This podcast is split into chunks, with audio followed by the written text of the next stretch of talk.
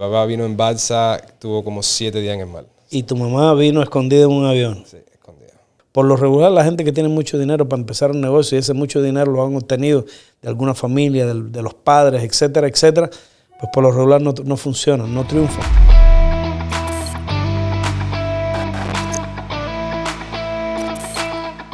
Bienvenidos a un nuevo episodio de este su podcast Muy Jardón. Yo soy su anfitrión, Luis eh, Jardón, y hoy vamos a estar hablando de un tema súper interesante del que yo no sé mucho, pero bueno, si usted está mirando esto por la tarde, buenas tardes, buenas noches, buena madrugada, buen día, buena mañana, eh, no importa la hora que usted lo está mirando, si lo está mirando, reciba mi saludo. Hoy tengo un invitado, Alex González. Alex González es un, por decirlo así, de una manera cariñosa, un cubanito. Alex González nació en el 2000, está en sus 21 años en este 2022. Me acaba de decir que tuvo un 2021 grandioso. Y Alex se dedica al trade en Forest y ha devenido un especialista de algo que, que es muy común en estos años, que son las criptomonedas. Vamos a dejarlo que hable, yo le voy a estar haciendo preguntas acerca del tema, pero créanme señores, es un tema muy interesante, muy actual. Hoy por hoy yo les diría que, que- que es un tema de jóvenes y de viejos porque el mundo se mueve a una velocidad en esa dirección, yo le diría que la velocidad de la luz. Buenas tardes, Alex. ¿Cómo estás? Bien, muchas gracias por tenerme aquí. Óyeme, eh, eh, me decías que habías tenido un año fantástico el- este año 2021. El 2021 ha sido uno de mis mejores años definitivamente porque llevo progresando bastante, aprendiendo de muchas cosas que he hecho. Vamos a hacer un alto ahí, un alto ahí. No me le digas a la gente cuánto ganaste este año. Y vamos a dar un salto en la, en, en- en la historia, vamos a decir así, en la geografía de tu éxito. Bueno, ¿quieres empezar? Y vamos a empezar por Dunkin' Donuts. Yo empecé en Dunkin' Donuts, quiero decir, ya viene siendo casi cinco años. Yo vengo de una familia, tú ¿sabes? De un poquitico media clase, no, no diciendo no somos pobres ni nada. Lo que yo siempre he querido mejor para, para mí y para mi familia. So, yo empecé en Dunkin' Donuts trabajando creo que cinco o seis días a la semana, por las mañanas y después por las noches yo trabajaba en la feria. Tú sabes, la feria, los muchachos que montan bicicleta. Yo tenía dos trabajos y yo por la, por la madrugada yo hacía trading por la noche para coger los movimientos más grandes. So, vine haciendo eso por casi como un año y medio. So, no dormías. No, casi no dormía, no. Dormía más o menos, venía siendo el espacio que tenía desde Duncan y la feria, que era como 3, 4 horas. Yo me dormía en el sofá un ratico y después por la noche, cuando yo ponía eh, la operación, me dormía un ratico, me despertaba, pero nunca era una noche entera de, de dormir. Ni hasta hoy en día yo duermo una noche entera, siempre viene siendo Y estabas ahí cazando el manejo este de, de las monedas y de... de- aprendiendo, dando los datos hasta que un día todo coincidió. Fue un- una experiencia difícil porque cada dinero que yo hacía en Dunkin' Donuts yo lo usaba para meter en mi cuenta de trading, de Forest. ajá, mi, mi- mi cuenta de, de Forex y por la noche de trabajo de la feria yo lo usaba para yo vivir, ¿sabes? Para mis biles que no, ven- que no venía siendo nada en aquellos tiempos. Sí, porque vivías con, vivías con tu madre y tu padre y hay que decir que tu padre, tus padres son cubanos, Son cubanos, sí. se conocieron aquí, me dijiste, Sí. Y, y tu padre vino en balsa. Mi papá vino en balsa, tuvo como siete días en el mar. Y tu mamá vino escondida en un avión. Sí, escondida. Y en Cuba, eh, bueno, tú no, no has vivido en Cuba, eres americano, Yo nunca he ido. pero en Cuba dicen que hijo de gato caza ratón. Bueno, definitivamente eh, ellos trabajan bastante. Desde que yo me recuerdo desde chiquitico, no hay un día de la semana que ellos no se sientan bien sin trabajar.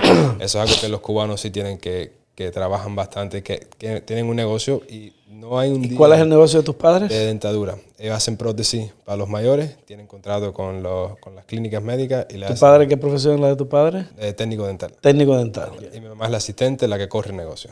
Ya. Sígueme contando. Y entonces en, en Dunkin' Donuts gastabas toda la plata ahí metiéndola en Forex. La, la gastaba en Forex y por la noche eh, lo poquito que me quedaba era para mantener los poquitos biles que tenía, que no era So, la escuela esa te costó. Me costó bastante, bastante. Y Te, eso, costó, te costó aprender. sí. Y eso es algo que para mí, todo el mundo con los que yo he hablado que ahora son exitosos también, tienen que pasar por esa fase para que aprendan cómo controlar el dinero. No es tener el dinero, cuando lo tengas es saber cómo controlarlo. Mi cheque era 150 a la semana, so, todo iba directo para allá. Pero lo interesante de lo que tú estás diciendo, y me gustaría que se lo dijeras a los jóvenes, pues no, 150 dólares para, para- no es nada. Nada. Y, especialmente en los mercados que se mueven tan rápido, los 150, así, se me iban así en dos, tres horas o en una noche entera, se me iba completamente. Lo que yo trabajaba una semana entera, se me iba en una noche entera. Y entonces hay mucha gente que está esperando tener una fortuna para emprender un negocio. La mayoría de la gente de éxito han empezado el negocio con el corazón. Por lo regular, la gente que tiene mucho dinero para empezar un negocio y ese mucho dinero lo han obtenido de alguna familia, de, de los padres, etcétera, etcétera, pues por lo regular no, no funcionan, no triunfan. Por eso, porque no han, no han pasado por la experiencia cómo aprender a manejar el dinero. Cómo ganarse ese dinero No, también. no han aprendido el, el sacrificio y el riesgo que toma para obtener ese dinero. Entonces cuéntame, ¿y, y de los estudios estabas estudiando? No, yo fui a college creo que dos meses y no me gustó, lo dejé completamente. Tú sabes que nosotros los cubanos, todo- todos los papás cubanos siempre quieren que los hijos tengan un, un oficio. Y eso fue una etapa bien difícil. Un conflicto ahí con los padres, un- right, Una, etapa, una etapa bien, bien difícil para mi familia y mí, porque todos mis primos, todo, todo, todo el mundo, mis primos son doctores, enfermeras, policía, algún tipo de oficio profesional que estudiaron y ahora tienen un trabajo estable. Yo nunca me sentí bien haciendo eso, nunca me vi haciendo eso. Yo soy una persona que me gusta trabajar para lo mío y yo estoy Nunca te viste, para ponerlo así de una manera profesional, nunca te viste intercambiando tu tiempo por dinero. Exactamente. Por un tiempo fuiste la oveja negra de la familia. Sí, no sigo siendo, definitivamente. ¿Y lo sigue siendo no? No, yo no creo, yo no creo que, Sí, sea- que seas la oveja negra. Eh, lo que pasa es que igual me pasó a mí en la familia cuando, cuando llegué acá y, y mi familia esperaba, bueno, yo soy ingeniero de profesión, mi hermana, mis hermanos, yo soy ingeniero, pues entonces, bueno, Luis va a seguir trabajando acá, ingeniero. Yo empecé a trabajar en la venta de autos, llamé a un par de amigos que yo tengo acá y yo me acuerdo cuando llegué a Julio Pino, si me está mirando, lo llamé a Julio y me dijo, bueno, cuando, cuando ya cojas el título y cosas vas a empezar a ganar 80 mil dólares eh, al año. Y yo en un principio me entusiasmé, dije, bueno, yo no tenía conocimiento ninguno, 80 mil al año, está, está bien. Yo tenía mi esposa y mis dos hijas y yo hice desde el 4 de agosto que empecé en Bremen Honda a diciembre 31 hice 78 mil dólares. Paré en el baño de mi casa, abrí la, la ventanita y dice, a la ingeniería. Porque me busqué 72 y dije, yo no tengo nada que hacer como ingeniero, aquí es donde está la plata y aquí esto es lo que le conviene a mi familia. Lo que pesa es el éxito y, el- lo que tú disfrutas, la actividad que tú haces. No fui una oveja negra porque siempre fui una persona comedida y una persona, vamos a decir, bien centrada en lo que yo quería. Eh, pero la profesión que tú escogiste para buscarte la vida y lo que te gusta hacer, eso es algo que es asimétrico. Yo te diría que no te sientas mal porque estás haciendo algo que no es común para las personas. Porque si te preguntan, ¿dónde tú trabajas? O sea, ahí empieza la explicación. ¿Cómo tú le dices a este señor? Porque él quiere que tú le des una dirección, Claro, claro. que tú le des un nombre que él conozca. Él quiere que tú le des una profesión que él conoce. Eh, que tú le digas Dunkin' Donuts, que tú le digas McDonald's, yo trabajo en la compañía del dentista tal, yo trabajo en tal lugar, yo trabajo en la universidad tal, yo soy policía, yo soy campintero, yo instalo losa. Es lo que nosotros estamos acostumbrados. Es- Pero cuando te pregunto a ti en qué tú trabajas, a ver, ¿cómo tú definirías? Como si yo te pregunto a ti ahora en qué tú trabajas, porque la gente cree que tú no trabajas. Sí, no, y yo trabajo más que una persona normal. Exacto. Si yo te pregunto en qué tú trabajas, ¿cómo tú me respondes? Yo le digo que yo, que yo opero en los mercados desde mi casa. Y a la gente dicen, tú no haces nada. Y yo digo, bueno, ok, si ustedes dicen que yo no hago nada, está bien. Yo, No, pero- yo, yo, yo- no, no es que no... Si me permites un consejo, Ajá. si me permites un consejo, hay un nivel determinado en el éxito que es la habilidad de comunicar. Ok. En ese caso, cuando tú le dices a una persona, ¿en qué tú trabajas? Yo soy un operador financiero. Yo me dedico a multiplicar el dinero a través de operaciones en la internet con una compañía que se llama Forex. Yo trabajo con Forex. Claro. O le dice, no, yo trabajo por las noches en mi casa. Cualquiera dice, este vende droga o este trabaja de proseneta.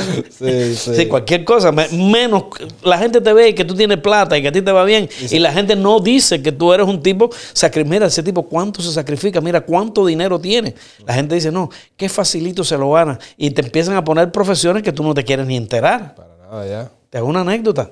Yo en mi auto, mi chofer, y veo una señora mayor. Debía tener la señora ya casi 70 años. Y yo me veo en su espejo y me sentí impresionado y a la vez eh, inspirado porque una señora mayor y está luchando ahí, está... Y bueno, me bajé, le compré unas cosas, esto, lo otro. Después le dije la caja esta, la caja aquella, la caja. Y cuando termino le pago todo y le regalo 100 dólares. Como, como agradecimiento por encontrarme todavía con personas que están eh, luchando por la vida y que, que tienen e, esa, esa candela. a pesar de su edad, tienen su espíritu. Y me dice, están en la droga. Me, me, dieron ganas de decirle tantas cosas y me sentí tan defraudado. Y yo le dije, señora, pero ¿cómo usted va a confundir la bondad con las drogas? ¿Qué tiene que ver una cosa con la otra? Yo he sido bondadoso, yo le he dado una muestra de respeto, le he dado una muestra usted me ha inspirado, usted es una señora mayor y está aquí al lado de la carretera.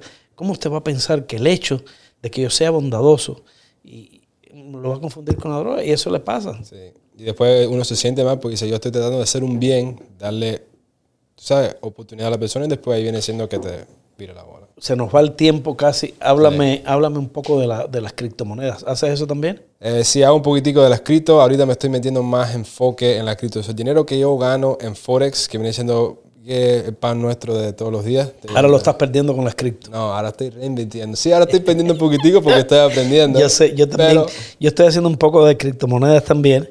Y estoy aprendiendo. Estoy aprendiendo. Eh, Bitcoin, Ethereum, Shiba Inu, las Dogecoin. Me estás, diciendo, me estás diciendo monedas que ya todo el mundo sabe.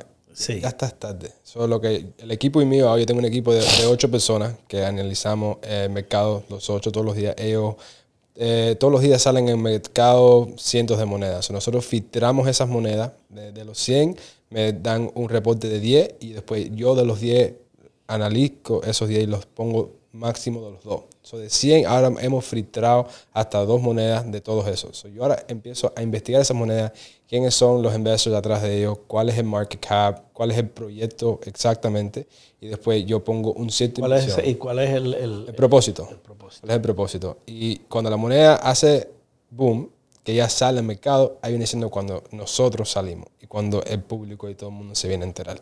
Pero nosotros somos los que entramos antes de todo el mundo, porque ya cuando está en el público ya está tarde. Pero hay, hay, hay términos a largo plazo de monedas que existen que de todas maneras tú puedes hacer, puedes hacer dinero. Sí, pero para mí, en lo que sea que yo invierto, yo he tenido varios negocios también en el pasado, todo viene siendo retorno de lo que yo invierto. So, cada vez que yo invierto en una moneda, digo, ¿cuál viene siendo el retorno mío? Yo busco un mínimo, mínimo de un año que en lo que yo invierta un 100%. Yo tengo a veces monedas que me hacen un 200, 300, 400 en un mes. So, cada vez que yo entro en una inversión, viene siendo eso. Todas las monedas grandes como Bitcoin, Ethereum, ya están en un punto que están bien alto. Y para ellos hacer solamente un 100% retorno, tienen que moverse demasiado. Tienen que duplicar el, mercado y el, donde están eh, y el, el market cap está y el market cap está pero tiene que ser el doble eso por ejemplo Bitcoin ahora tiene no sé cuántos trillones vamos a decir que tiene un trillón tiene que coger tiene 800 hoy mismo tenía 872 billones ajá tiene que tener doble de eso para ser 100% nada más. Hay monedas que tienen un market cap de 500 mil. De, llegar a 500 mil a un millón, se hace así. Y ya, tiene, y ya tiene 100%. Y ese es el momento. Y, ese ya tiene 100%. Sí, es igual que Shiba Coin. Para que Shiba Coin llegue a un centavo, tiene que cuatriplicar. Tiene que. Bitcoin, que es la moneda más grande, no llega al trillón. Shiba Coin, para llegar a un centavo, necesitaría como 34 trillones. Matemáticas, hijo y mucha gente espera, entre, ellos yo que he puesto plata ahí, esperando que si Chiva Coin llega, es verdad, y si llega a un centavo es un dineral.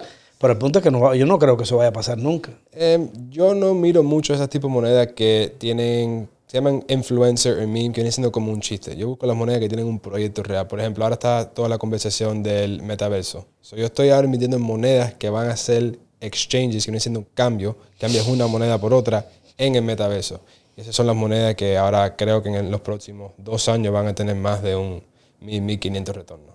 Tienes que hablar de eso. Yo voy a ser uno de tus, próximos alumnos. Si estás mirando este podcast y, eres un joven, aquí tienes la, palabra inspiradora de Alex González.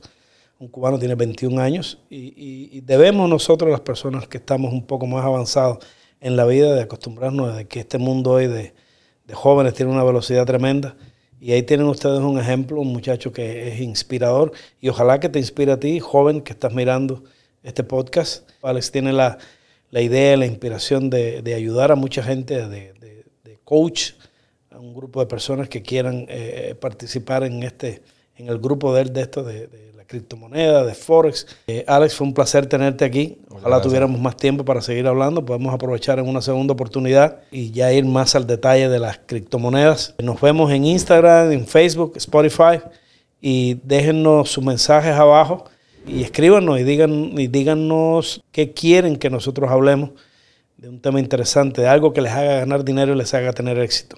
Para mí fue un placer el día de hoy estar contigo aquí, Alex, y nos vemos ahí, nos vemos en la calle. Gracias.